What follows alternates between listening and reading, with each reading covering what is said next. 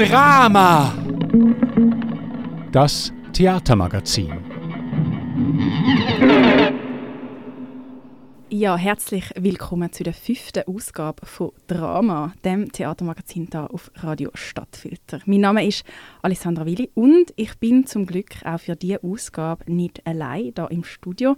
Nein, ähm, drei wunderbare Mitglieder vom mir zumindest einzig bekannten Theatersyndikat aus Winterthur, nämlich von Nora and the Gang, sind da bei mir im Studio heute zusammen und schön sind ihr da. Oh, ja. Ja, damit unsere ZuhörerInnen auch gerade wissen, wer jetzt von dem Theatersyndikat da sind, weil eben, wie schon gesagt, es sind drei da und im Gesamten haben ihr aber sechs Mitglieder, würde ich doch vorschlagen, dass ihr euch am besten gerade kurz selber vorstellt, damit auch gerade alle wissen, welche Stimme gehört zu welcher Person. Es wird noch abgesprochen, wer soll anfangen und ich glaube aber, es ist herausgekommen worden, wer darf anfangen. Bitte schön. Dankeschön. Ähm, ich bin Margarita Leitschi, aber die meisten kennen mich als Marga und ich bin Mitglied von dem Theatersyndikat seit dem Anfang und ich spiele auf der Bühne und hinter der Bühne bin ich so ein bisschen die, die wegen der Bar nervt, weil man Becher muss richtig aufmachen und die Leute schminkt vor dem Auftritt. Und Geld machst du auch noch? Geld mache ich auch. Ja, so kleine Sachen, die man nicht sieht, wenn man Gast ist und zuschaut, wo aber das Erlebnis vom Besuch wesentlich prägt. Geld ist wichtig. Was für ein gutes Statement, gerade für am Anfang von dieser Sendung. Sehr schön. Ja, bitte. Mein Name ist Sebastian Henn. Ich ähm, bin auch seit dem Anfang dabei. Ich habe jetzt bei diesem Stück mit dem ähm, Wenk zusammen den Text geschrieben und auch Regie geführt, spiele aber auch mit. Und ich bin der Wenk, also der Fabian Wenk. Ich habe, wie der Sebi schon gesagt hat, äh, das Stück mitgeschrieben, spiele auch mit und bin ebenfalls auch seit dem Anfang dabei, seit äh, 2010, wo wir uns gegründet haben. Mittlerweile ist es ein Zeitchen her. Aber ja, äh, auf eure Gründung und, und auf was das die genau basiert und überhaupt und sowieso auf das möchte ich dann später noch eingehen. Jetzt möchte ich noch ein bisschen in der aktuellen Zeit bleiben. Ihr habt nämlich am letzten Freitag, am 31. März, Premiere gefeiert in Zürich, in der Bühne S, wo im neuen Stück das Da Vinci Brot. Wie ist es gegangen? Sind ihr zufrieden mit, mit eurer Premiere? Hey, voll. Also ich, ich bin mega happy damit eigentlich. Es ist, so, es ist immer eine mega Erleichterung, wenn man dann das endlich auf die Bühne bringen kann, nach einer doch intensive Probezeit, nicht so eine lange Probezeit, aber doch sehr, sehr intensiv. Wir haben alles das mal, diesem Projekt haben wir recht viel Recht auf, eine, auf so in einer kurzen Zeit gehabt. Und dann bringst du es drauf und du merkst, es kommt bei den Leuten an, es wird gelacht äh, und es macht Spaß zum Spielen. Es gibt noch ein paar äh, Probleme mit der Technik manchmal, aber das gibt es immer und das haben wir auch letztes Mal. Und äh, gewisse Sicherheit bei dem Text könnte manchmal noch bisschen höher sein, aber insgesamt ist es genial gewesen und es hat mega Spaß gemacht, habe ich gefunden. Ja, ich bin an der Premiere sehr happy mit, äh, mit der Stimmung. Also ich habe das Gefühl, die Premiere ist halt wirklich das Heimspiel vom Publikum her, weil das sind alles Leute, die glaub, uns schon kennen und viel kommen und richtig Freude haben. Nicht ganz happy bin ich mit uns gewesen. Technische Probleme, Textprobleme.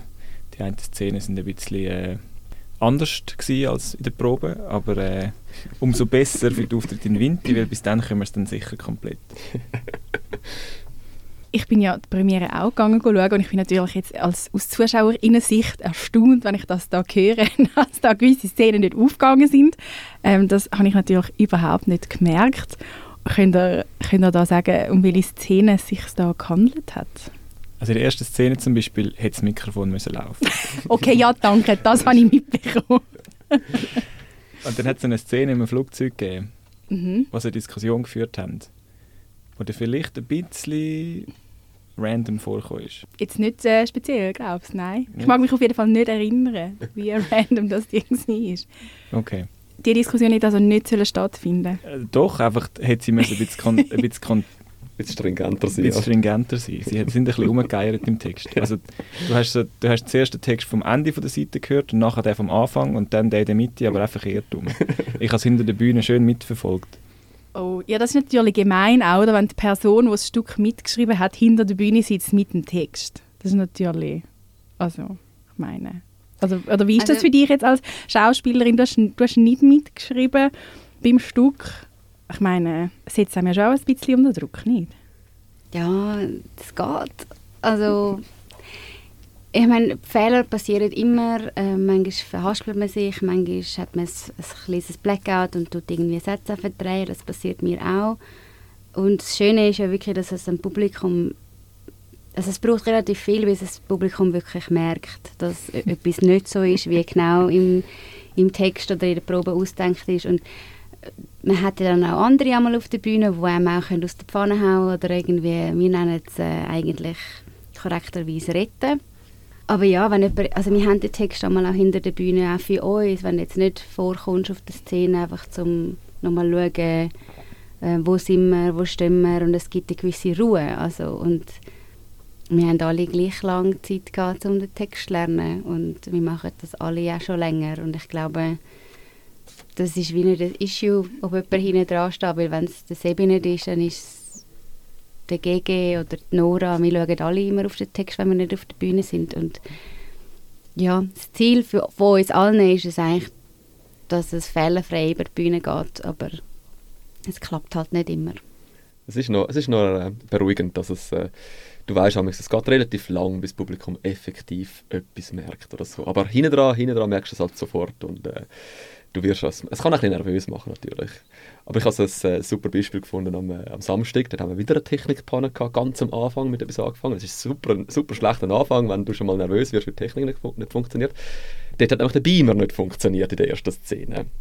Aber weil das ja so recht normal ist, dass Beamer bei Vorträgen nicht tönt, hat ein grosser Teil vom Publikum ist auch davon ausgegangen, das ist Teil vom Stück, oder? Es ist einfach, die kommen mit einem Beamer auf die Bühne und der Beamer funktioniert nicht und das sollte so sein.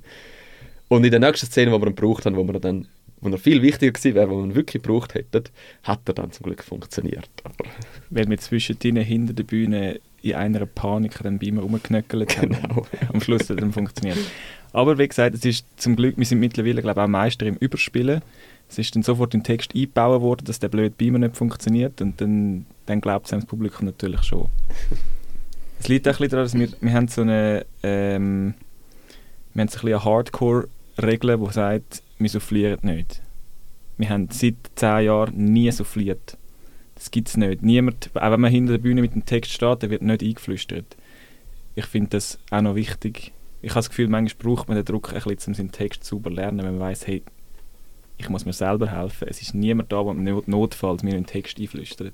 Und das hat jetzt Nora zum Beispiel zweimal sehr gut gemacht, wo nämlich ihr, ihr Spielpartner, einmal der GG, einmal der Molina, äh, wirklich völlig irgendwo am falschen Ort war, ist sie einfach an einen Ort angesprungen, wo es nachher wieder sicher weitergeht und von jetzt sind sie weitergekommen wieder quasi. Und das kann man machen natürlich, ja. Es fehlt dann vielleicht irgendein ein paar Sätzchen, verschwindet dann, können wir nicht, äh, und eben irgendwie so ein bisschen, wenn man es ganz betrachten würde, ist dann die Diskussion ein bisschen weniger logisch, aber mindestens äh, ist man dann aus dem Stottern, Stackeln draussen und man kommt wieder an einen Ort an, wo man kann, kann einfach weitermachen Und das hat gut funktioniert soweit. Wir haben das Glück gehabt, dass Nora so eine komische Textlerntechnik hat, wo den Nebeneffekt hat, dass sie den Text für ihren Spielpartner auch kann. Was ist das für eine komische Technik? Kannst du da mehr dazu sagen? Sie, liest, sie nimmt den kompletten Text auf, also sie spricht sich alles ein und dann lässt sie das tausendmal. Das Gute ist, sie, eben, sie kann dann den Gesamttext von der kompletten Szene.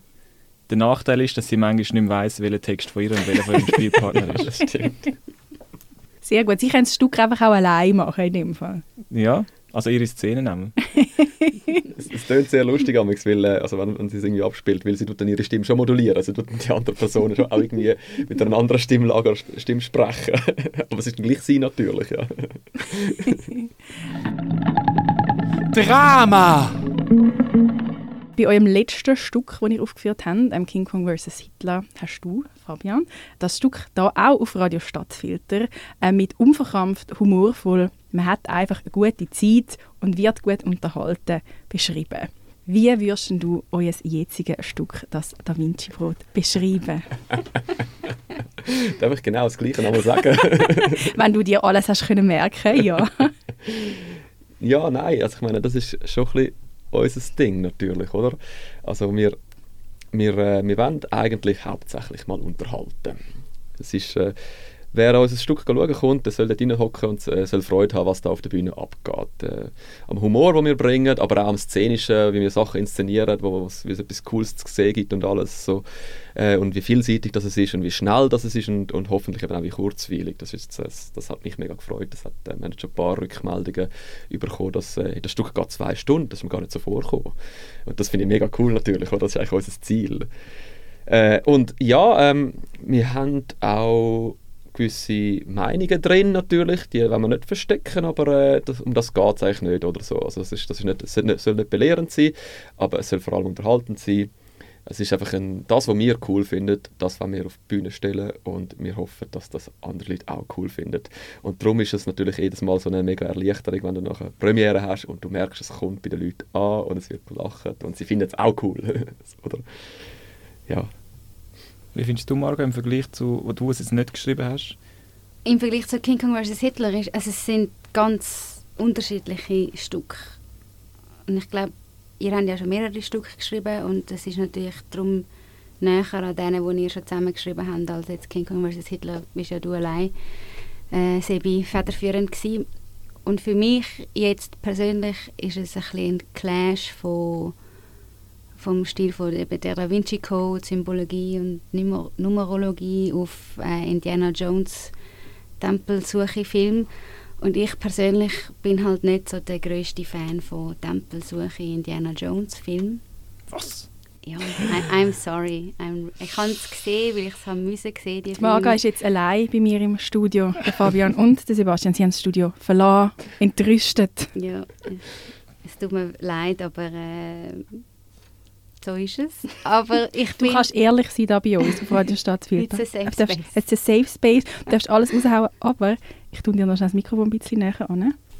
Aber ich finde eben trotz, trotz meiner nicht vorhandenen Vorliebe für so Abenteuerfilme ist es, ist es ein sehr cooles Stück. Darum finde ich, wie, man muss nicht alle Filmzitate kennen oder erkennen oder alle Genres, die irgendwie vorkommen, lässig finden, weil es ist halt einfach mehr als irgendwie die Summe von diesen Teilen. Und darum bin ich sehr froh, dass ich auch das mal mitspiele. Und ja, ich kann es empfehlen, auch wenn man Indiana Jones nicht cool findet. Und das ist, also viele äh, vergleichen das dann oder finden, ah, so die Indiana Jones Geschichte oder so. Aber ja, eigentlich, wenn das jetzt nicht wäre, wäre es trotzdem cool. Es könnte auch sonst irgendein, irgendein keine Ahnung was, Dude sein, der irgendetwas suchen Auf die vielen Referenzen, die es im Stück drin hat, ähm, möchte ich dann gerne nachher noch zu sprechen kommen. Aber ich möchte noch mal kurz zurückgreifen auf euer letztes Stück, auf King Kong vs. Hitler. Über das hast nämlich du, Sebastian, ebenfalls da auf Radio Stadtfilter. Das ist einfach ein mega guter Radio. Mal gesagt, gehabt, ich hätte wählen ein Stück schreiben über Nazis, wo lustig ist, eins, wo man eben über die Nazis kann lachen kann, also respektive eben sich bisschen auslachen kann. Jetzt, was war das Ziel vom aktuellen Stück, das ihr geschrieben habt? Also ursprünglich haben wir das mal niemand auslachen aber es werden jetzt doch ein paar Leute ausgelacht. aber ich finde, die, die ausgelacht werden, ist okay. Für mich war es okay. Gewesen. Ja, ich weiß, was du meinst. Und es ist ein bisschen einfacher. Es ist ein bisschen einfacher, weil das letzte King Kong, also ich habe jetzt von ein paar Leuten auch gehört, dass ihnen das jetzt besser gefallen hat als King Kong vs. Hitler. Was? King Kong vs. Hitler war auch recht lustig, gewesen, aber es war halt verkopfter und ein bisschen, ein bisschen weniger klamaukig, weil man halt doch irgendwie hat müssen so etwas historisch einordnen und, äh, und das mal ist glaube ich mehr unsere Ursprungsidee einfach gewesen. Also ich bin übrigens auch nicht ein riesen Fan von so Abenteuerfilmen ich finde sie, Abenteuerfilme sind für mich sowieso Kinderfilme. Ich finde sie herzig, aber ich habe das Gefühl, ich bin eigentlich nicht das Zielpublikum. also ist nur der Fabian Fan von Abenteuerfilmen, sehe ich das richtig?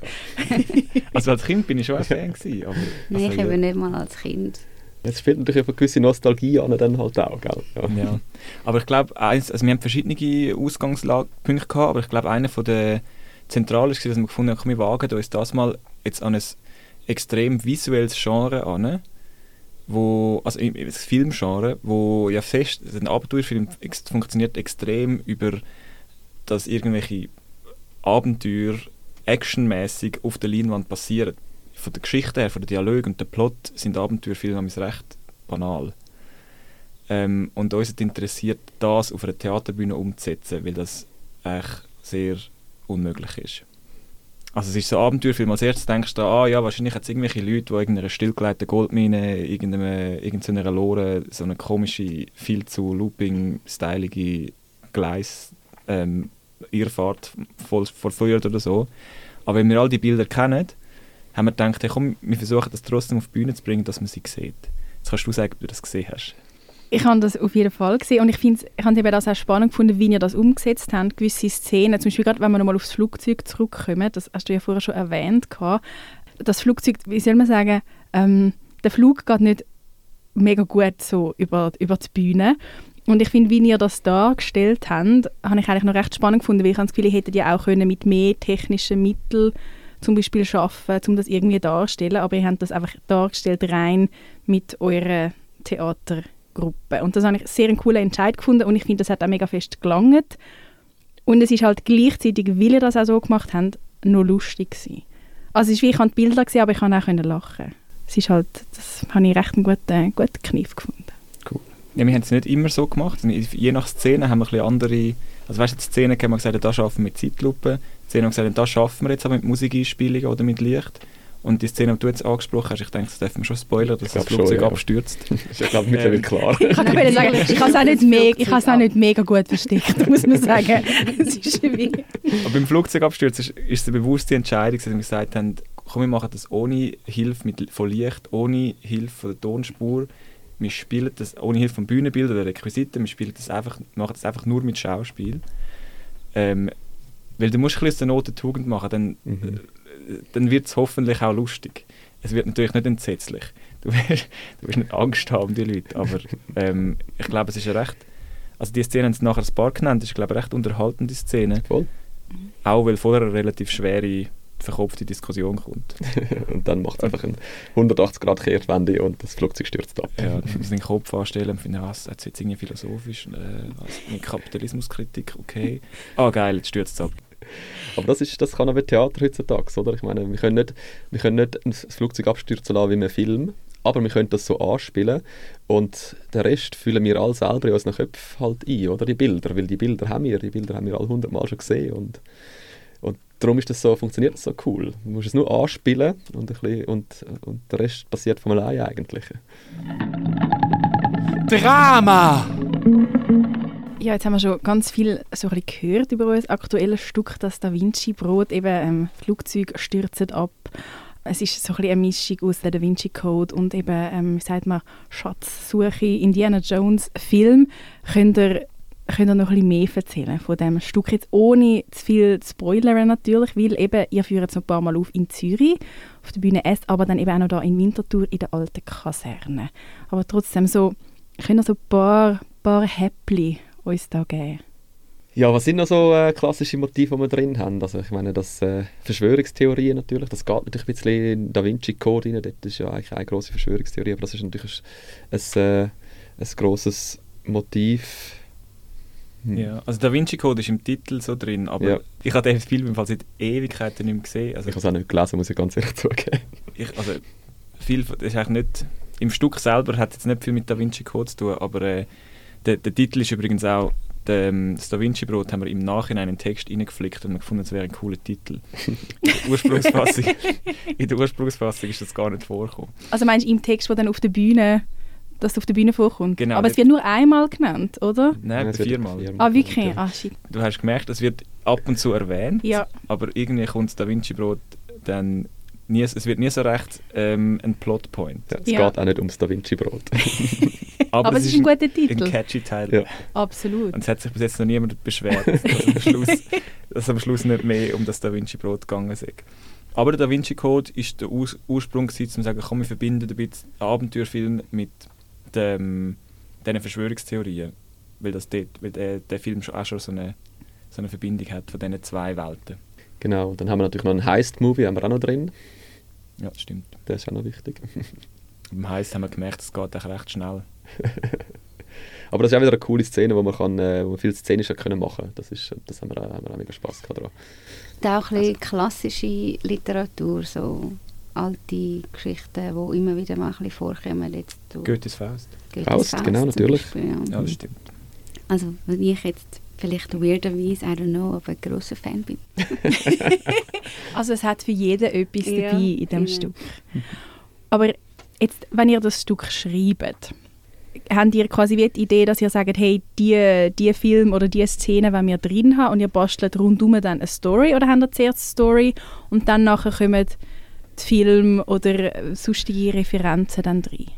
Hey, ich glaube, das Mal sind wir, sind wir schon ein bisschen, wir sind recht schnell vom Genre ausgegangen. Wir, haben irgendwie, wir sind angeguckt zusammen und haben irgendwie gefunden, ja, was, äh, fangen wir mal an brainstormen, was, was haben wir schon gemacht oder was könnten wir noch machen, was hätten wir Bock und so ein. Und dann eben, ja, wir, wir haben sehr viele Gangstergeschichten schon gehabt, äh, wirklich ein paar Mal, also äh, King Kong vs. Hitler ist nicht, aber äh, zum Beispiel Räuber und Pony vorher und, äh, und die Stücke vorher haben wir eigentlich, wir haben dreimal oder viermal sogar ein Stück mit Gangstergeschichten gemacht. Einmal sind es Agenten gewesen, nicht Gangster, aber, äh, also, aber es geht ja auch ein bisschen in eine ähnliche Richtung. Und da haben wir gefunden, obwohl das ein Genre ist, das uns äh, sehr liegt äh, oder sehr nah ist und wir das cool finden, auch so ein bisschen im, Guy Ritchie-Style oder so, äh, können wir das nicht schon wieder machen eigentlich. Und sind wir so ein bisschen dort gehockt und dachten, ja, was könnten wir denn sonst noch für Genre machen? Und dann sind wir ziemlich schnell mal, ich glaube, du hast sogar mal irgendwie vorgeschlagen, ursprünglich dann den, den Abenteuerfilm, oder? Und ähm, wir dort anfangen brainstormen und irgendwie so ein bisschen, wir müssen natürlich auch davon ausgehen, wir, wir sind äh, sechs Schauspielende und für die müssen wir Figuren haben, die etwa ähnlich groß sind natürlich und dann fängst du an, dort so ein bisschen in diesem Rahmen, in diesem Genre einen Plot zu entwickeln.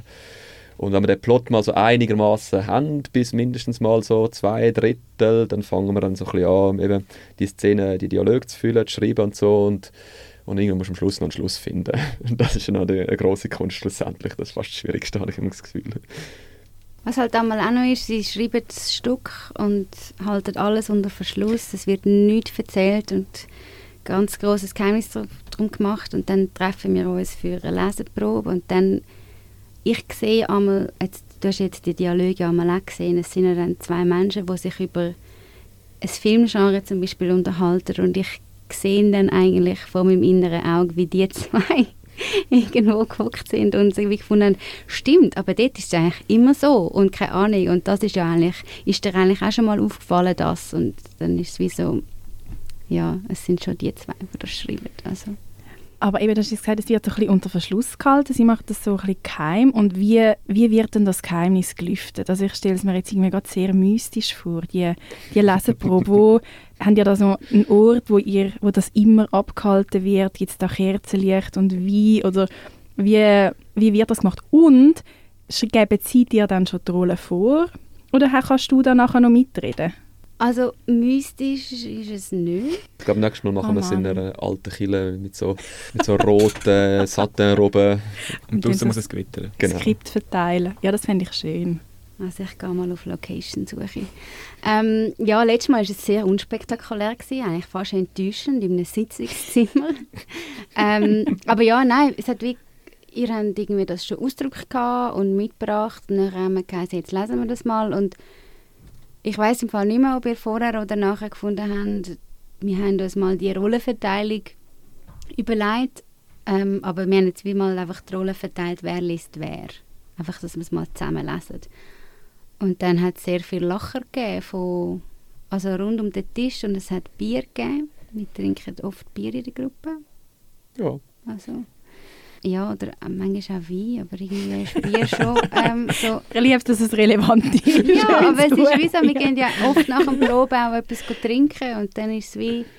Also es ist ja mehr als einfach nur das Spielen und dann, ja, lesen wir das und nachher finden es, also bis jetzt immer, alle immer super und alle freuen sich, dass ihr wieder etwas geschrieben habt und dann geht es dann geht's so für alle los, für euch geht es ja dann ein bisschen früher los, weil ihr ja das schreibt, logischerweise. Und dann, ähm, ja, wir dürfen immer sagen, hey, nein, auf diese Rolle habe ich jetzt gerade voll keinen Bock oder so. Also, das ist jetzt, ja, eigentlich nie ein Issue gewesen. Und jetzt Nora und ich haben jetzt ja jeweils eine Frauenrolle und ähm, da hat es dann auch geheißen, hey, mir das, das mal so vorgestellt, aber ihr könnt sagen. Und dann habe ich mit der Nora können über das reden und dann haben wir das so aufgeteilt. Also gelöst zum Schluss. Ah, wirklich? Ist es euch beiden irgendwie bisschen egal gewesen? Oder habt ihr euch mit beiden Rollen können so anfreunden oder, oder hätten beide mega Bock gehabt auf etwas? Sie haben beide gleich wählen. Ja, Und Margot verloren. Nein, wirklich. Ich hätte jetzt gedacht, du, ich bin mir sicher gewesen, dass du gewonnen hast. Ich finde, deine Rolle ist ja wohl mal mega cool. Danke, danke Also- vielmals. Die Leute auf der Bühne wollen damals nicht unbedingt die Rolle spielen, die ihnen auf der Liebe geschrieben ist. Also, wir haben es jetzt nicht Margot auf der Liebe geschrieben, Ja, aber ich bin schon nett. der Grund, du findest, es hat mega gut gepasst und das stimmt auch, aber das ist genau wahrscheinlich der Grund gewesen, wieso sie nicht so Lust drauf gehabt hat, weil es das ist, was sie am besten kann. Und dann ist es zum Spielen nicht so interessant, wenn man so merkt, ah, das ist so, mein, das ist so eine von meinen klassischen Figuren. Ist ein bisschen gemein, gell? Wenn man eigentlich so noch eine fiese Rolle hat und alle sagen, hey, du machst das mega gut, ich habe das voll abgenommen. Du bist wirklich mega assig gewesen. Nein. Also ich kann das ja schon differenzieren. Das, das erste Mal, wo wir es gelesen haben, das, also hast du natürlich noch keine Probe gehabt, du hast nicht irgendwie dir überlegt, was könnte man, wie sollte man oder wie wirkt das dann. Aber der erste Eindruck, man kann halt die Rolle, wenn man sie liest, das erste Mal kann man sie sehr klischeehaft sehen. Und das haben wir, von dem sind wir ja ein bisschen weggekommen. Also von dieser, irgendwie, ich habe das ja eh nie wollen, dass irgendwie so das, das Klischee mit, irgendwie, keine Ahnung, Rot und Hörner oder so, also keine Ahnung. Also, Wir müssen vielleicht noch kurz sagen, was du für eine Rolle hast. aha, ja, ich bin der Teufel. ähm, Beste Rolle. ich finde sie jetzt auch cool. Also es ist wie so, ich, es macht mir durchaus Spaß, die Rolle zu spielen. Das hat man auch durchaus gemerkt, muss man jetzt also noch sagen. Also in a good way hat man das durchaus gemerkt. Super, das freut mich. Aber eben nach der ersten Leseprobe habe ich wie befürchtet, dass das jetzt irgendwie könnte sein, dass je nachdem, also wir dürfen ja während dem Probeprozess alle unsere Gedanken mit einfließen lassen und so, aber ich, ich will dann wie gleich so ein bisschen denen, die es geschrieben haben, irgendwie ein bisschen Entscheidungsspielraum geben, weil sie haben sich ja gewisse Sachen überlegt und wie sie dann die Figur gerne hätten. Und dann ist es für mich wie so, ich hatte dann ein bisschen Angst gehabt, dass es wie so ist, ja, der Teufel, das ist so das, das Klischee, wenn eine Frau den Teufel spielt, hat man ja auch gerade sofort Bilder im Kopf. Und ich habe wie so gedacht, hey, ja, das fände ich jetzt ein bisschen langweilig. Ich habe zur Vorbereitung den Film geschaut mit dem ähm, Brandon Fraser. Bedazzled. Genau. ich habe gedacht, vielleicht können wir etwas von dem brauchen. Und nachher nicht beschlossen, nein, wir können nichts von dem brauchen. Es ist zwar noch ein geiler Film. ja, ja, er ist, er ist herzig, aber er ist schon sehr... Was er, allerdings, was er macht, ist, er ist er, er macht dich nostalgisch, weil du denkst, so, wow, heute kommt so ein Film nie mehr raus, er ist so inkorrekt. und das ist aber so schön und so lustig. Und das ist auch ein bisschen, wo das herkommt, wo unser Stück herkommt. Ich glaube, ich habe vor unserer ersten Sitzung, habe ich glaube, The Last City geschaut. Ähm, das ist so ein Abenteuerfilm, ein klassischer Abenteuerfilm mit Sandra Bullock und Channing Tatum, wo, der ist so letzten Sommer rausgekommen oder so, glaube Er ist noch nicht so alt, glaube ich. und er ist auch, er ist relativ doof, aber er, es wird dir so warm ums Herz, weil es einfach, weil es so einfach wieder mal so eine einfache Komödie ist. Mit so einem, wo irgendwie auf einer Insel spielt, wo am Schluss der Vulkan ausbricht und wo sie irgendeinen, irgendeinen eingeborenen Tempel müssen gehen und und einfach denkst, yes, sie haben sich wieder mal getraut, einfach so einen alten Film zu machen mit all diesen Klischees. Und ich habe das ein bisschen vermisst, weil heutzutage ist das Kino so, so korrekt. Hey, ich habe den Film, ich habe den Film auch schauen. Und ich habe dann aber Jungle Cruise angefangen zu schauen mit dem The Rock und ich habe etwa die Hälfte vom Film gebraucht, um zu checken, dass das nicht der Film ist, der beschrieben ist, weil er genau gleich ist. Ja, das ist halt. Sie heißen ja auch Jungle Cruise, The Last City.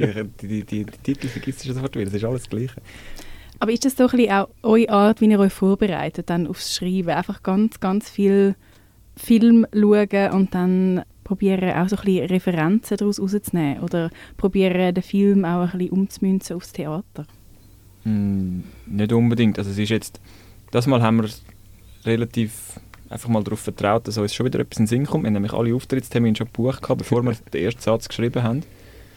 Und dann haben wir letzten November dann mal langsam, also wir haben im November, Dezember haben wir dann Daten gemacht, gehabt, weil wir gewusst haben, hey, im März müssen wir ein Stück aufführen, was es noch nicht gibt. Ähm, wir haben uns wie viele Daten? Ungefähr zwölf Tage 14 oder habe ich gemeint, 14 Tage reserviert, haben aber nicht alle gebraucht. Am Schluss haben wir irgendwie 10 Tage oder ein bisschen mehr ja, 10, 11, 12, irgendwie dort umeinander, ja. Gebraucht zum Stück schreiben. Die erste Hälfte zum, zum Plotten, äh, Ideen sammeln und schon mal ein bisschen brainstormen und die zweite Hälfte, also so etwa sechs Tage, um dann das Stück zu schreiben. Und das macht ihr einfach so nebenbei, neben euren Job, den ihr sonst noch habt? Oder habt ihr quasi wirklich zwei Wochen Ferien genommen, um das Stück zu schreiben und sind irgendwo hingegangen und haben das dort gemacht? Das haben wir auch schon gemacht. Äh, also wir sind, äh, wir haben das paar Stück, die geschrieben haben, sind wir für eine ganze Woche in, in Provence gegangen, ins Château du Vivier. Äh, ein mega nice Ort. Wir sind dann irgendwann mal mit der ganzen Theatergruppe noch dort gewesen. Dort kannst du so ein bisschen äh, die Seele baumeln lassen und unter einer grossen Eiche, also an einem Tisch sitzen und äh, Theater schreiben. Was mega cool ist natürlich. Und es hat einen Kühlschrank, wo es Rosé drin hat. Und der wird immer aufgefüllt. Man kann den ganzen Tag Rosé trinken, gratis. Das klingt perfekt. Ich brauche nachher die Adresse dann, nach dem Gespräch. Aber ja, bitte. Das heisst, die Mehrheit von unseren vergangenen Stücken sind so leicht Schweiz geschrieben worden. Unter Einfluss von sehr viel Rosé. aber das hilft auch. Äh, das mal, aber nein, das mal haben wir uns einfach irgendwie pro Woche ein, zwei Tage freigenommen und äh, haben das dann da in Winterthur in Kaffees geschrieben. Im Kaffeesatz, im Alltag, im Fahrenheit. Also den, den klassischen Ja, Kaffeesatz. ist? Made in Winterthur. Made in Winterthur. Okay, hast du das Gefühl, das, das merkt man am Stück an? Das hört man am Stück an, dass da mehr Kaffee drin ist als Rosé? Nein. nein, nein, es ist auch... Also, haben sie einfach auch Rosé getrunken in diesen Kaffees noch nicht? also spätestens ab dem Nachmittag ist nämlich schon das Bier gekommen. Drama! Ich möchte noch kurz bei den Referenzen bleiben. Eben, euer Stück, es geht zwei Stunden, wir haben es schon gehört, und ich finde, es ist voll packt und voll gespickt mit Referenzen aus den verschiedensten Kulturbereichen. Aus, ähm, aus Film, aus bildender Kunst, aus Film, aus Musik, aus Literatur, aus Film. Also eben vor allem aus Film hat es sehr viele Referenzen drin.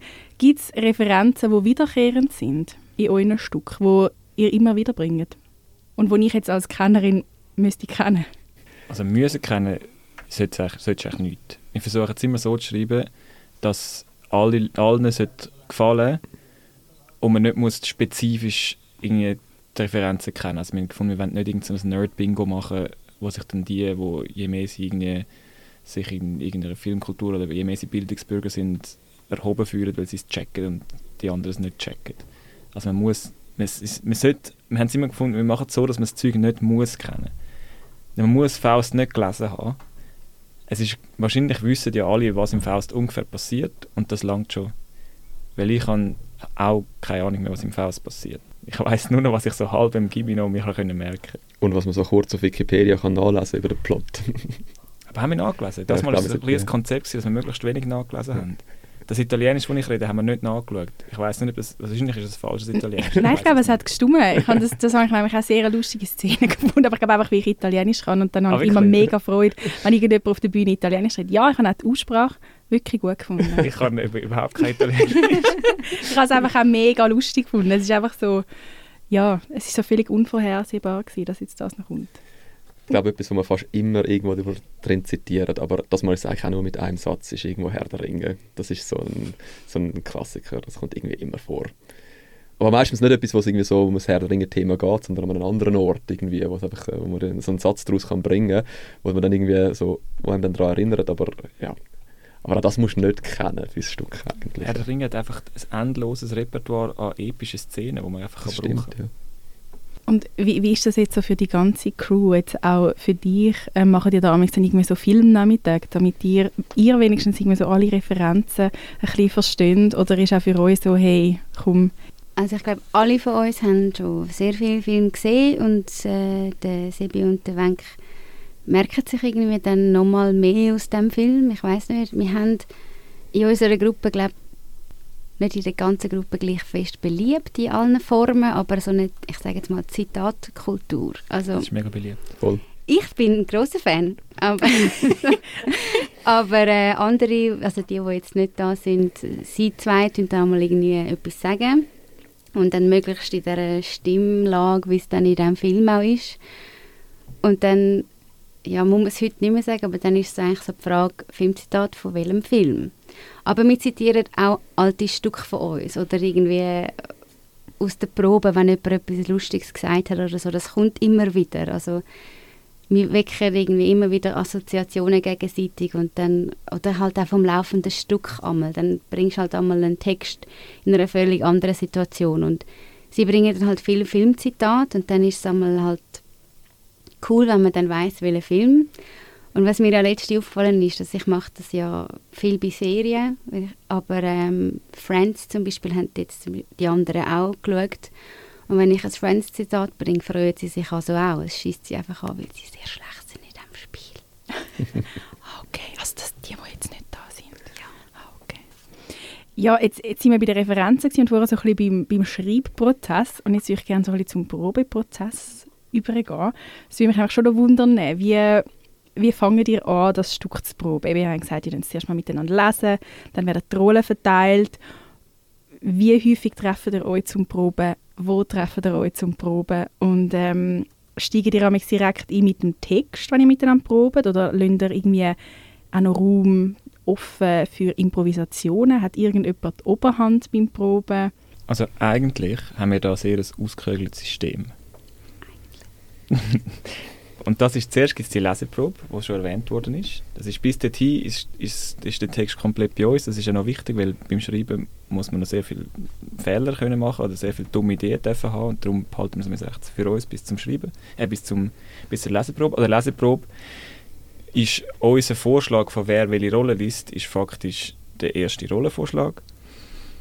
Nach der Leseprobe werden die Rollen festgelegt. Und nachdem die Rollen festgelegt sind, haben wir jetzt das Mal haben wir so Kick-Off-Proben gemacht und wir gesagt haben, hey, jede Figur soll die erste Szene mal angeprobt haben. Also wir haben die ersten drei, vier Szenen schon mal recht am Anfang probt mit allen, zum, was der Text aber noch nicht können, zum ein festlegen, hey, was ist deine Figur für eine Figur? Wie agieren die Figuren miteinander und irgendwie, dass man sich einig ist, wie redet die Figur. Dass man erst nachher dann seinen Text lernt dass man, weil sonst, wenn man von Anfang an seinen Text lernt und kein einziges Mal zusammen etwas ausprobiert auf der Bühne, dann passiert schnell, dass man sich die Figur anders vorstellt als der Rest und dann lernt man es bereits in der Richtung, was dann wieder schwierig wegzubringen ist. Nach diesen Kickoff-Proben sollten alle den Text komplett lernen, jetzt wo die Figur feststeht. Und dann haben wir ein Probeseminar gehabt, wo wir für vier Tage ähm, in ein, vier, viereinhalb, ja. Abgelegenes Häuschen im Graubünden in den Bergen ähm, uns zurückgezogen haben. Hat es dort auch einen Kühlschrank gehabt mit Rosé, der immer aufgefüllt worden ist, oder? Nicht mit Rosé, aber wir haben ordentlich Alkohol gekauft. Okay, gut. Nein, ich wollte einfach sicher gehen. Das ist mir jetzt einfach noch wichtig. Mhm, natürlich. Voll, verstehen wir. Uns auch. Und dann ist dort intensiv probt worden und ab dann haben wir verschiedene Probewochen gehabt, die dann gefestigt werden Also ja, und dann äh, das mit dem Text können aufs Graubünden hat nicht mit allen komplett funktioniert und das hat ein bisschen den, den, den perfekten Plan torpediert. Aber ähm, grundsätzlich hätte man eigentlich mega das System. Aber wie gehen ihr jetzt mit so Situationen um? Eben wenn eigentlich quasi gesagt ist, hey, es müssen bis dann müssen alle den Text können und dann können nicht alle den Text, dann ist man ja vielleicht irgendwie auch ein bisschen pisst oder man findet es vielleicht irgendwie nicht so lässig. Wie geht ihr da mit so Situationen um? Ja, das ist noch schwierig. Ich glaube, das Problem ist, wir sind ja alle erwachsen und alle wissen, äh, kannst du nicht oder kannst den Text nicht oder hättest du ihn sollen lernen oder hättest du ihn nicht sollen lernen. Und wir sind nicht eine Gruppe, wo es heisst, ja, die, die es geschrieben haben, bestimmen jetzt alles oder jemand anders bestimmt alles, sondern also ich glaube, es bleibt wie gar nicht viel anderes übrig, als zu sagen, ja, jetzt hast, wenn du ihn halt nicht gelernt, ist jetzt ein bisschen doof, dann können wir nicht so gut proben, wie wenn du ihn gelernt hättest, aber jetzt machen wir halt das, was wir können, weil ich glaube, so nachtragend sein oder jetzt irgendwie wegen dem schlechte Stimmung verbreiten, bringt uns ja dann auch nichts. Also. Wir sind halt auch eine Gruppe von Kollegen schlussendlich, die ein, äh, ein Stück auf die Bühne bringen und niemand von uns ist ein professioneller Schauspieler, Schauspielerin. Und jeder hat einen Job nebendran und die Zeit muss man sich natürlich nehmen und eigentlich wäre es natürlich schön, wenn sich all die Zeit ein bisschen nehmen, nehmen würden und den Text voll kann kann man lernen würde bis zu der ersten Probe. Aber was wolltest du sagen, wenn das dann nicht der Fall ist? Und es ist ja vielleicht noch zum Ergänzen nicht so, dass jemand gekommen ist und gefunden hat, hey, ich habe komplett vergessen, was es in dem Stück geht, ich kann gar nicht. Es ist dann wie so, das Level vom, von Textsicherheit ist dann einfach vor allem am Anfang von der Probe sehr deutlich und das wird dann beim Proben immer kleiner. Ähm, und wie du an der Premiere gesehen hast, es funktioniert trotzdem. Es ist dann einfach ja, ein anderer Probeprozess, wie man sich das gerne gewünscht hätte oder so. Und vielleicht noch wegen dem Proben, du hast noch gefragt, wo wir proben. Ich möchte einfach noch schnell auf, der, eben auf die alte Kaserne verweisen, wo eigentlich so ein bisschen unser stille Mega-Sponsor ist, ähm, weil wir haben ja mit der alten Kaserne eine Co-Produktion, No Rent the Gang, die offene Bühne. Äh, das ist so zwei, dreimal im Jahr im, im grossen Saal in der Kaserne und durch das, wie wir die Co-Produktion haben, können wir halt auch in der Kaserne proben. Und es ist ein mega Vertrauen, das die Kaserne in uns hat. Also der Fabian und ich haben auch in der Kaserne geschafft, mal vor einer gefühlten Ewigkeit sind wir im Bistro gestanden, hinter der Bar und ich habe immer noch den Schlüssel vom Haus. Wir können das einfach anmelden, wenn es Platz hat, können wir proben, wir können es ist so ein Vertrauen da. Es ist eigentlich eine, eine mega schöne Partnerschaft und das ermöglicht uns auch, dass wir ähm, das Theater können machen können. Weil sonst Proberäume finden ist für andere Theatergruppen sehen wir einfach auch, ja, ist, schwierig. Ist schwierig. Mhm. Also. Das ist wirklich extrem, eine extrem wertvolle Unterstützung von der alten Kaserne. Mhm. Und das heißt, ihr probt dort auch irgendwie unter einem Jahr, wenn ihr jetzt nicht spezifisch auf ein Stück probt, sondern vielleicht einfach eben für, für die offene Bühne oder treffen ihr euch auch einfach zum, zum gemeinsam Improvisieren? Wir sind alle mega schlecht im Improvisieren. Wirklich. Also, also ich glaube es. Nein, okay, ich würde nicht sagen, alle sind schlecht. Ich bin sicher mega schlecht. Aber wirklich, ich hätte jetzt gedacht, dass das eurer Gruppe mega liegt, so wie Nein, gar nicht. wahrgenommen habe. Ist das ein Trugschluss? Ich bin mal ein bisschen in einer, ich bin mal so kurz in einer Impro-Gruppe und im JTW auch und dort haben, sie, wir auch improvisiert und ich habe gemerkt, so, hey, das liegt mir so nicht. Also es ist etwas, klar, das kannst nicht, kannst, ist nicht das etwas, was kannst oder nicht kannst, das musst du auch lernen, das ist auch eine Fähigkeit, die du, die du musst antrainieren mit harter Arbeit, aber ich habe gemerkt, so, hey, wenn, dann bin ich der Typ, der ewig lang am Kompi hockt und an einer Formulierung fehlt und findet, okay, wie wird das am besten ausgedrückt, wie formuliert die Figur das am gescheitsten, dass es wirklich nach der Figur tönt, dass es mündlich ist und dass Pointen am besten kommt. Und das ist tödlich für Impro. Natürlich. Und sonst ist bei uns, hey, nach der Probe ist vor der Probe. Also kommt, wenn, sobald wir die Derniere durch haben von dem Stück, wird es wieder an die nächste offene Bühne gehen und dort werden wir auch wieder etwa drei Szenen inszenieren. Also wir haben eigentlich nie Proben ohne konkrete, ohne konkrete Bühnentermine im Auge. Ich sehe das genau gleich so.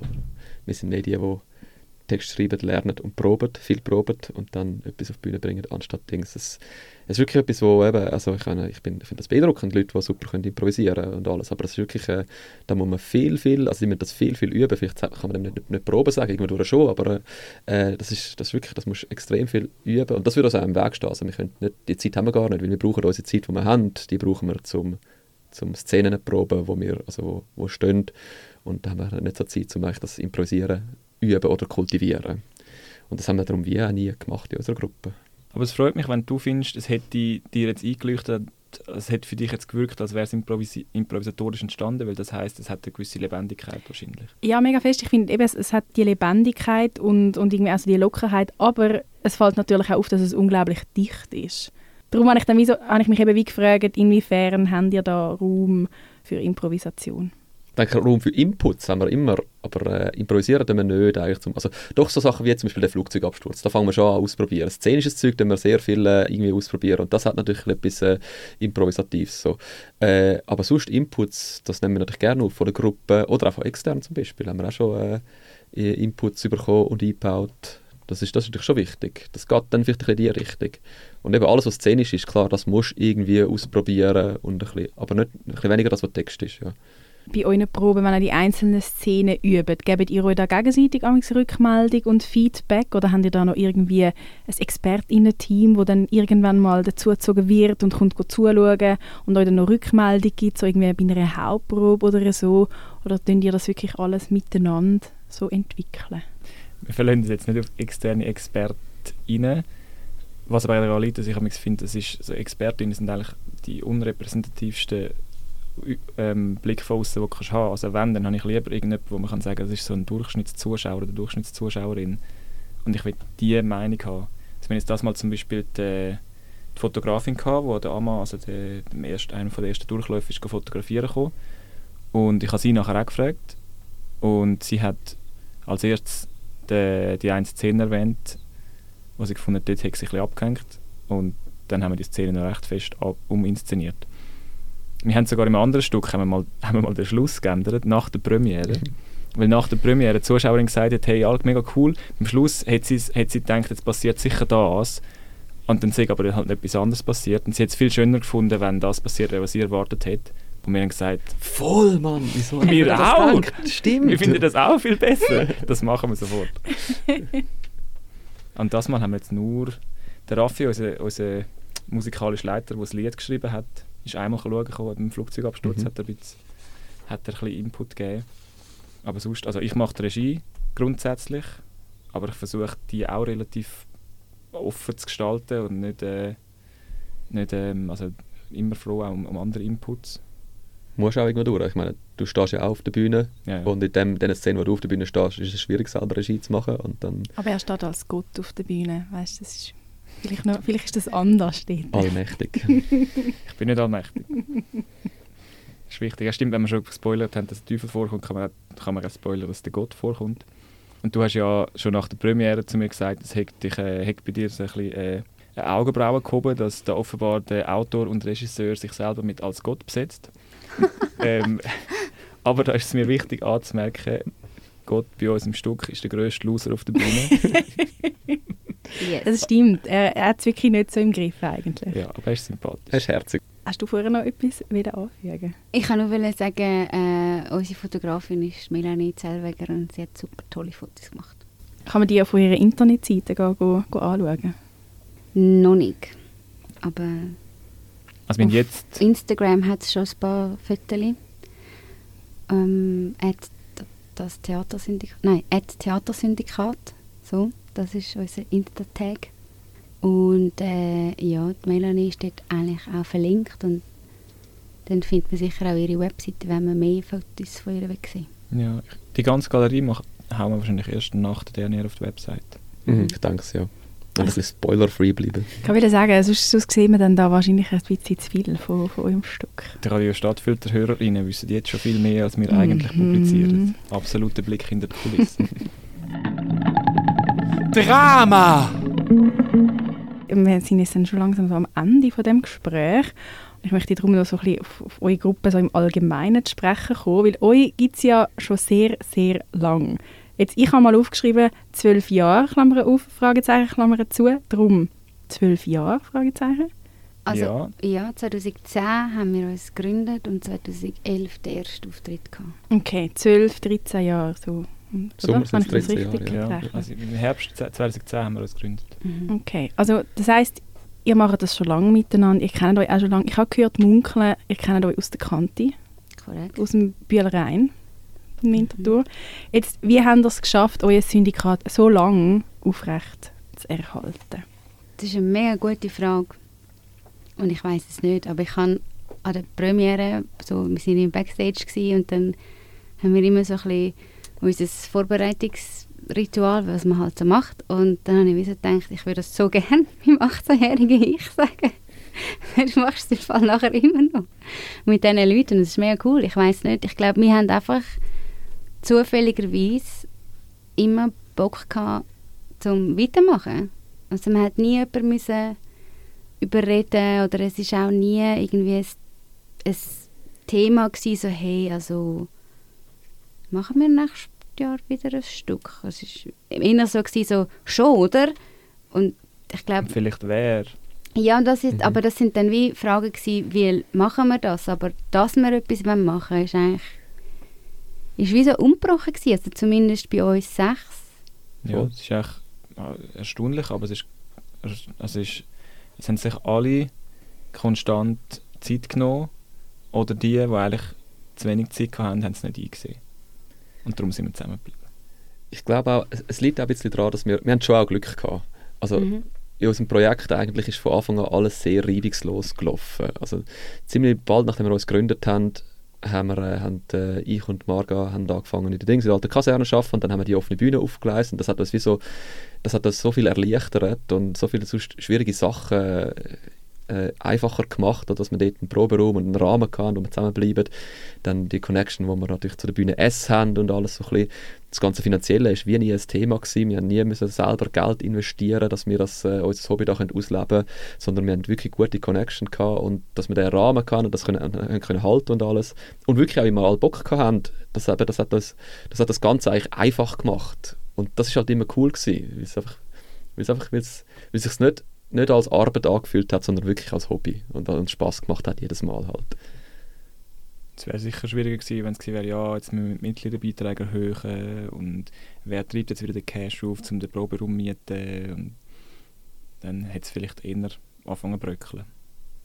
Aber mega schön, eben, dass das irgendwie so lange dauert, weil ich finde, das ist auch überhaupt nicht irgendwie selbstverständlich. Gerade, ich habe das Gefühl, so, eben, in Kanti-Zeit ist das vielleicht noch ein bisschen einfacher, man ist so, alle sind so ein bisschen am gleichen Ort, aber nachher verästet sich das ja dann irgendwie so und alle gehen so ihre anderen Wege und dass ihr da aber immer wieder zusammengefunden habt und das aufrechterhaltet. Das ähm, finde ich sehr schön. Ja, das haben wir auch mal das Gefühl gehabt. Also, weißt, nach, nach der Kante sind, natürlich wir, sind wir alle studieren gegangen. Und als Student, Studentin hast du einfach äh, hast auch Zeit eigentlich. Und dann passt es eigentlich noch gut zusammen. Aber dann haben wir schon ein paar Mal gedacht, so ein bisschen, irgendwann ist dann die ist dann das Leben vorbei und dann, äh, dann kann es sein, dass wir dann irgendwie andere Wege gehen werden etc. Aber nein, jetzt mittlerweile studieren wir alle nicht mehr und, äh, und trotzdem finden wir es immer noch mega lässig, zusammen Theater zu machen.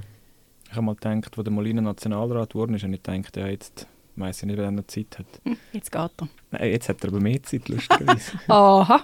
User-Präsidium ist, ist zeitaufwendiger als, als Nationalratsmandat, ja. Sehr schön. Ich finde das eigentlich schon fast ein gutes Schlusswort, ehrlich gesagt. Ich möchte aber natürlich noch sagen, wenn dass man euer Stück noch sehen kann. Man kann das jetzt nämlich noch ein paar Mal sehen auf der Bühne S in Zürich, und zwar am 13., am 14., am 15. und am 16. April.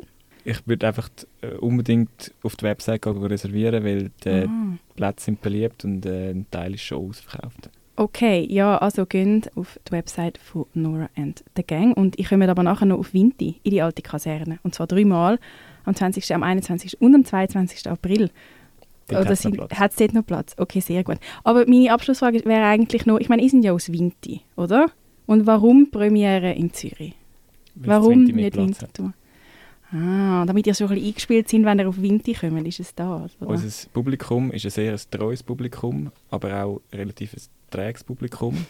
sie, kommen ent also sie, sie kommen entweder an die Premiere, die hat einen gewissen, die Premiere hat einen gewissen Glamour, oder ähm, sie kommen an die Derniere. Beziehungsweise es ist jedes Mal so, dass sie finden, ah, mega cool, ja, ich komme schauen. Äh, ja, ich, ah, ich spiele ja auch viel, ich schaue dann mal, wenn ich komme. Und prompt drei Tage vor der Derniere sagen sie, Scheiße, jetzt noch Platz, ich muss jetzt noch kommen.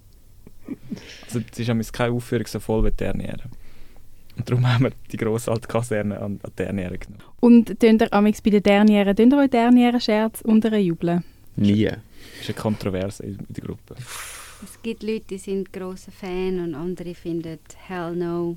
Wie sieht es bei euch aus? Wer habe ich da bei mir im Studio? Die Fans oder die Kontragruppe? Ich finde, ein Derniere-Scherz ist dann okay, wenn er gut ist. Ich bin ein Gegner. Ich auch. Wunderbar. Danke viel, viel mal für das Gespräch. Ich finde, mit diesen klaren Aussagen beschließen wir das. Danke, dass ihr da sind. Danke, Margarita. Danke, Sebastian. Danke, Fabian, dass ihr da bei mir im Studio sind. Bitte gerne. Danke dir.